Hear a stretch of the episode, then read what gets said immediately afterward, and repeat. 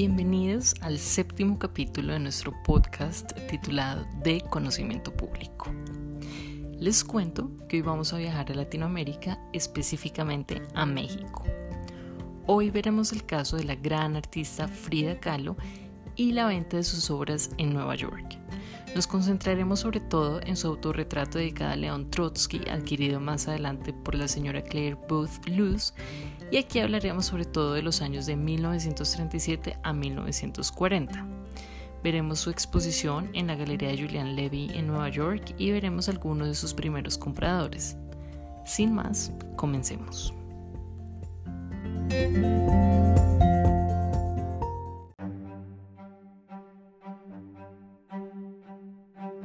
Frida Kahlo, que es la protagonista de nuestro podcast el día de hoy, nació el 6 de julio de 1907 y murió el 13 de julio de 1954 a sus 47 años.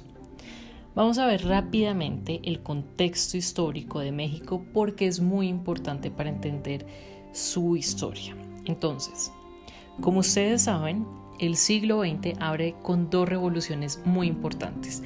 Una de ellas es la Revolución Mexicana, en donde finalmente Porfirio Díaz tuvo que dimitir de su cargo en 1911, en el mes de mayo. Y ese mismo año, en noviembre, el señor Francisco León de la Barra debe entregarle la presidencia a Francisco Madero. Pero resulta que dos años después lo asesina Victoriano Huerta y gobierna bajo un régimen dictatorial durante todo el año de 1914. Frente a esta situación, empiezan a crearse diferentes grupos que están en contra de Huerta, entre ellos vamos a ver a Pancho Villa, Álvaro Obregón y Venustiano Carranza. Estos dos últimos son los que promueven la constitución de 1917, que es la que rige actualmente a México entonces, en 1920 llega al poder Álvaro Obregón y encarga al señor José Vasconcelos de la educación. Cuando José Vasconcelos fue el secretario de Educación Pública del país, se hizo, digamos, evidente ese apoyo que le dio a los diferentes artistas e intelectuales de México, entre ellos a Diego Rivera. Entonces, Diego Rivera se casa con Frida Kahlo en 1929 y para ese momento pues ya estamos en el periodo de la historia de México que se denomina el Maximato, que inicia en 1928 con el gobierno de Emilio Portes Gil como presidente interino del país y va hasta 1934 que es cuando comienza el gobierno de Lázaro Cárdenas. Ahora, otro país que abrió el siglo XX con una revolución pues fue Rusia. Recordemos la Revolución rusa. Comenzó en el año de 1917, en donde vamos a ver una larga sucesión de pequeñas revueltas. Pero ojo, antes de 1917 ya había pasado el Domingo Sangriento de 1905, en donde después de la derrota de Rusia en la guerra contra Japón, hubo una gran manifestación en San Petersburgo para exigirle al zar Nicolás mejores condiciones de vida. Pero esto termina en una tragedia, fue terrible. Entonces, a partir de esta situación se forma un modelo independiente de poder que se denominó Soviet, que básicamente era una asamblea de trabajadores y uno de los primeros y más conocidos soviets pues fue el de San Petersburgo. Y de aquí sale otro protagonista de nuestra historia que es León Trotsky.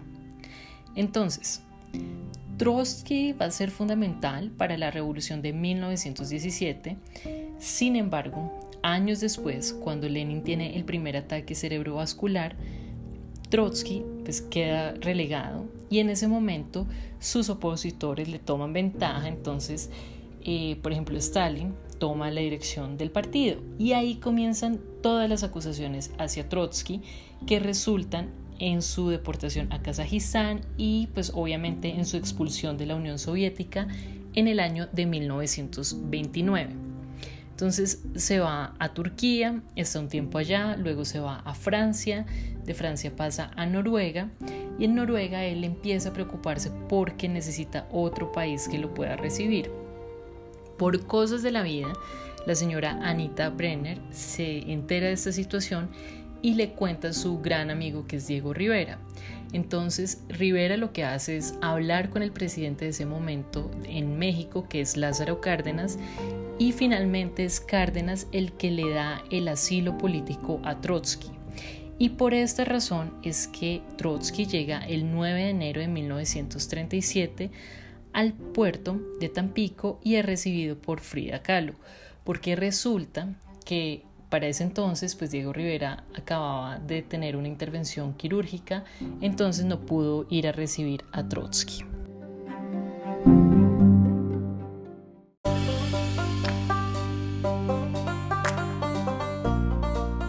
Entonces llega Trotsky junto con su esposa Natalia Sedova a la Casa Azul a vivir con Diego Rivera y Frida Kahlo. Y allí se vuelven muy amigos todos. Durante ese año, en 1937, resulta que Frida y León Trotsky tienen un romance oculto a los ojos de sus respectivos esposos, es decir, les pusieron los cachos. Pero unos meses después, Frida le pone fin a esta aventura. Sin embargo, llega el 7 de noviembre de 1937 y aquí Frida vuelve a coquetear un poco con Trotsky.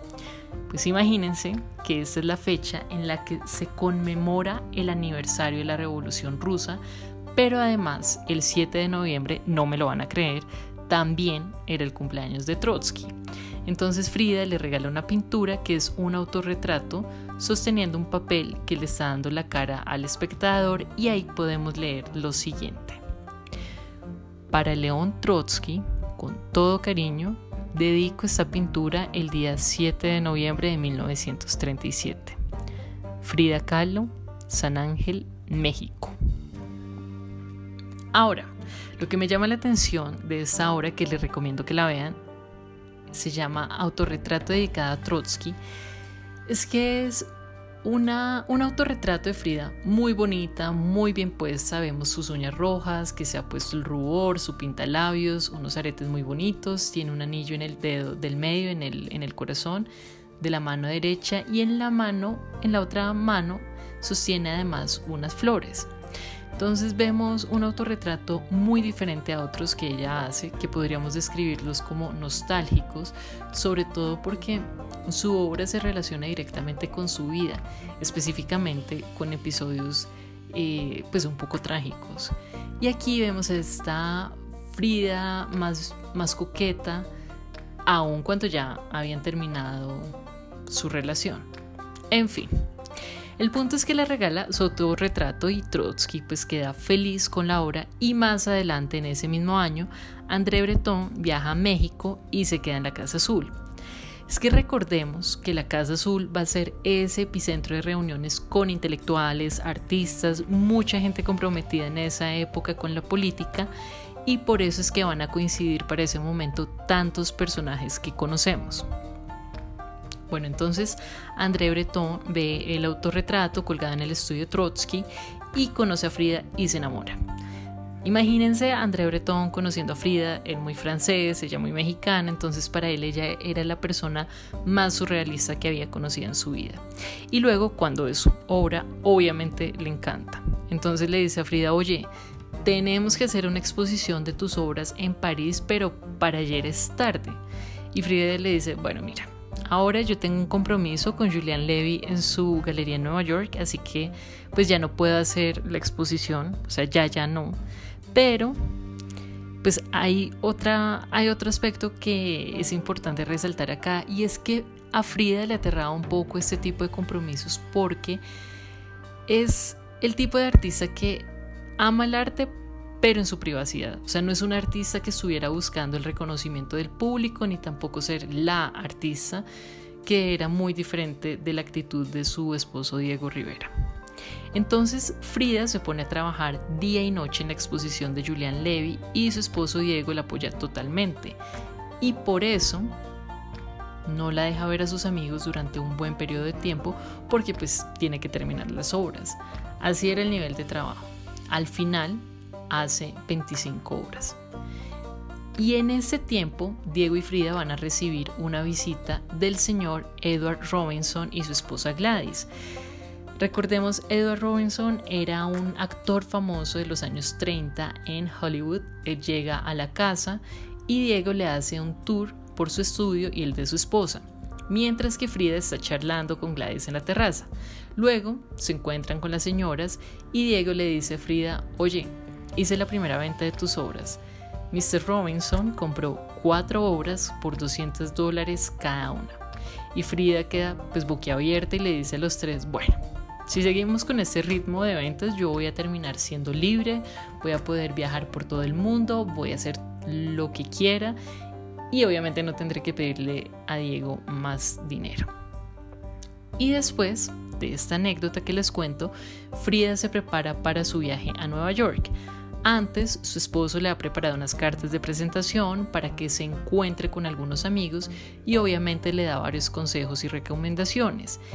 Ella llega a Nueva York, se va con los cuatro cuadros que le había vendido a Mr. Robinson y también con la obra de Trotsky, además por supuesto de las otras pinturas que participarían en la exposición.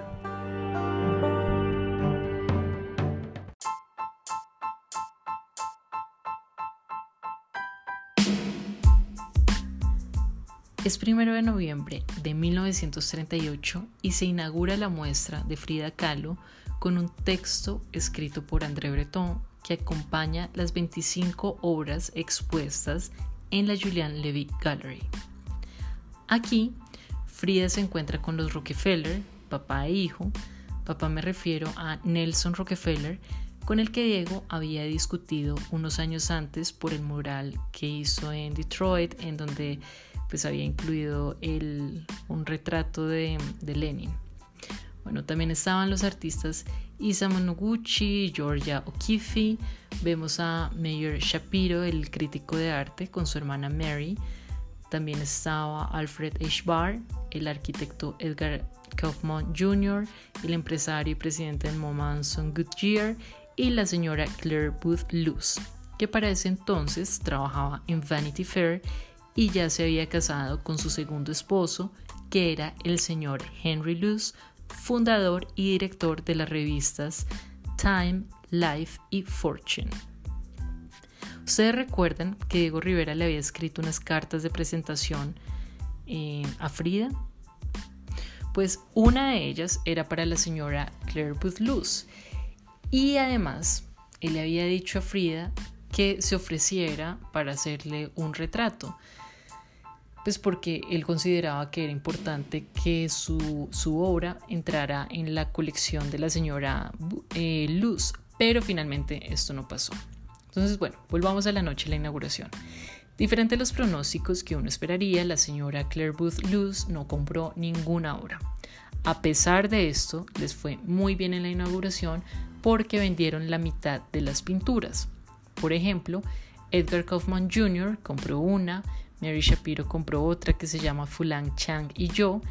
Y el señor Anson Goodyear quería esa obra que compró Mary Shapiro, pero como ya la había comprado a ella, pues entonces le encargó a Frida otra obra parecida a esa, que se titula Autorretrato con mono. Supuestamente esta obra iba a ir al MoMA, pero nunca llegó al museo porque al señor Goodyear le gustó tanto que se la quedó hasta el final de sus días y además dejó estipulado en su testamento que la obra quedaría en Albright Knox Gallery. Ahora, la obra que sí llegó al MoMA fue otra obra que compró en el año 1940 el señor Edgar Kaufman Jr., el arquitecto que comisionó Falling Water a Frank Lloyd Wright. Y la obra que compró se llama Autorretrato con pelo corto. Aquí vemos a Frida con un traje de hombre sentada en una silla amarilla y se, ve que el pelo pues recién se lo ha cortado porque está en el suelo. Bueno, y un año después, en 1939, la señora Claire Booth Luz llama a Frida para hacerle un encargo. Resulta que su amiga Dorothy Hale se había suicidado después de haber ido al teatro con sus amigos JP Morgan y su esposa. Luego fueron a una fiesta y después ella regresó a su apartamento ubicado en el piso 16 y se lanzó desde su balcón en la madrugada del 21 de octubre de 1938. Entonces, Luz le pidió a Frida que hiciera una obra conmemorativa de su amiga y cuando Frida la terminó se la mostró a Luz y casi se desmaya, es decir, no le gustó mucho, porque era muy gráfica, pues Cuando ustedes la vean podrán observar dos mujeres, una cayéndose al piso y la otra en el piso ensangrentada y con un texto que narra pues cómo fue el suicidio. Lo interesante de esta obra, además de la historia, es que Frida había incluido en el texto el nombre de Claire Booth Luz para decir que había sido comisionada por ella. Pero lo que hizo Claire fue pedirle a Noguchi, el artista, que borrara esa parte de la obra. Y luego la entregó en su huacal a su amigo Frank Crownshield, que también trabajaba en Vanity Fair. Le pidió que por favor se la guardara. Y fue tan diligente y tan buen amigo Crownshield que se murió y la obra siguió guardada hasta que su sobrino, que estaba organizando todas sus cosas, se dio cuenta que ese guacal tenía el nombre de Claire Booth Blues. Entonces lo que hizo fue llamarla y le dijo, oye, aquí encontré entre las cosas de mi tío un guacal que tiene tu nombre, entonces voy a enviártela a tu casa en Phoenix porque pues él no dejó nada escrito sobre, sobre este guacal. Y ella recibe el guacal y obviamente no podía creer que la obra regresara después de 20 años. Y como no le había gustado, pues llamó al curador para que se la guardara. Entonces le dijo al curador del Phoenix Art Museum, le dijo, oye, mira, voy a regalar una obra al museo es una obra de Frida Kahlo, pero nadie se puede enterar que yo la regalé. Y lo chistoso es que pues el curador no trabajaba, no iba a trabajar toda la vida en el Phoenix Art Museum, entonces el siguiente curador que lo reemplaza cuando está investigando cada una de las obras de la colección, se encuentra con la obra de Frida Kahlo y dice, ok, ¿por qué Frida Kahlo hizo un, un suicidio de Dorothy Hale si no se conocían?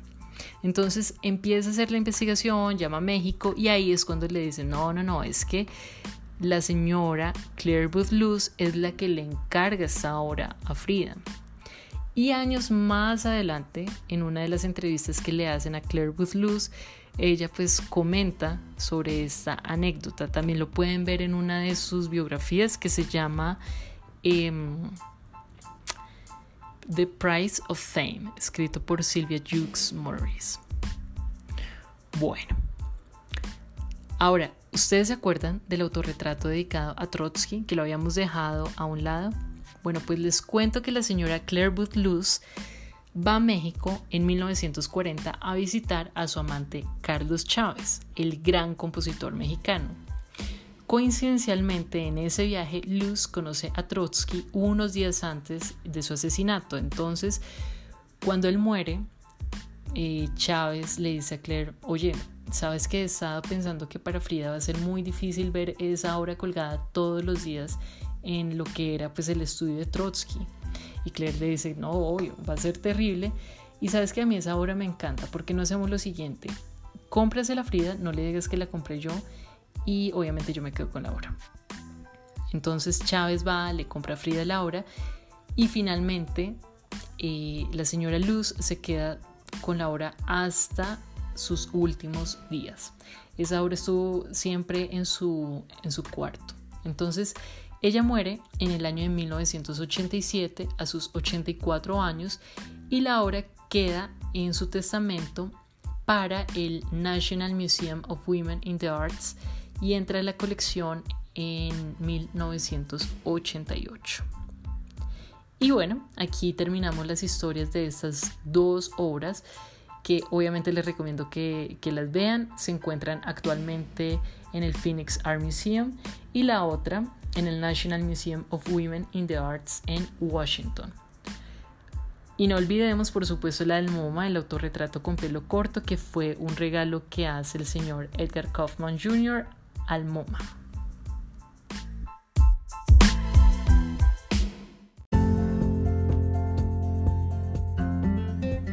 Espero que hayan disfrutado este episodio. Si quieren investigar más sobre la vida de estas dos grandes mujeres, de Frida Kahlo y de la señora Claire Booth Luz, les recomiendo la biografía que escribió Hayden Herrera sobre Kahlo y el libro The Price of Fame, escrito por Sylvia Jukes Morris sobre Les agradezco que hayan llegado conmigo hasta acá y si este podcast los ha hecho pensar en alguien que pueda interesarle el tema, por favor no duden en compartirlo. Recuerden los tres puntos que tienen con la opción del share link o compartir para que lo puedan copiar en Facebook, Twitter, WhatsApp, en donde ustedes quieran. Nos vemos la próxima semana. No olviden que todos los martes hay un nuevo capítulo. Yo soy Andrea Rincón y les envío un gran abrazo.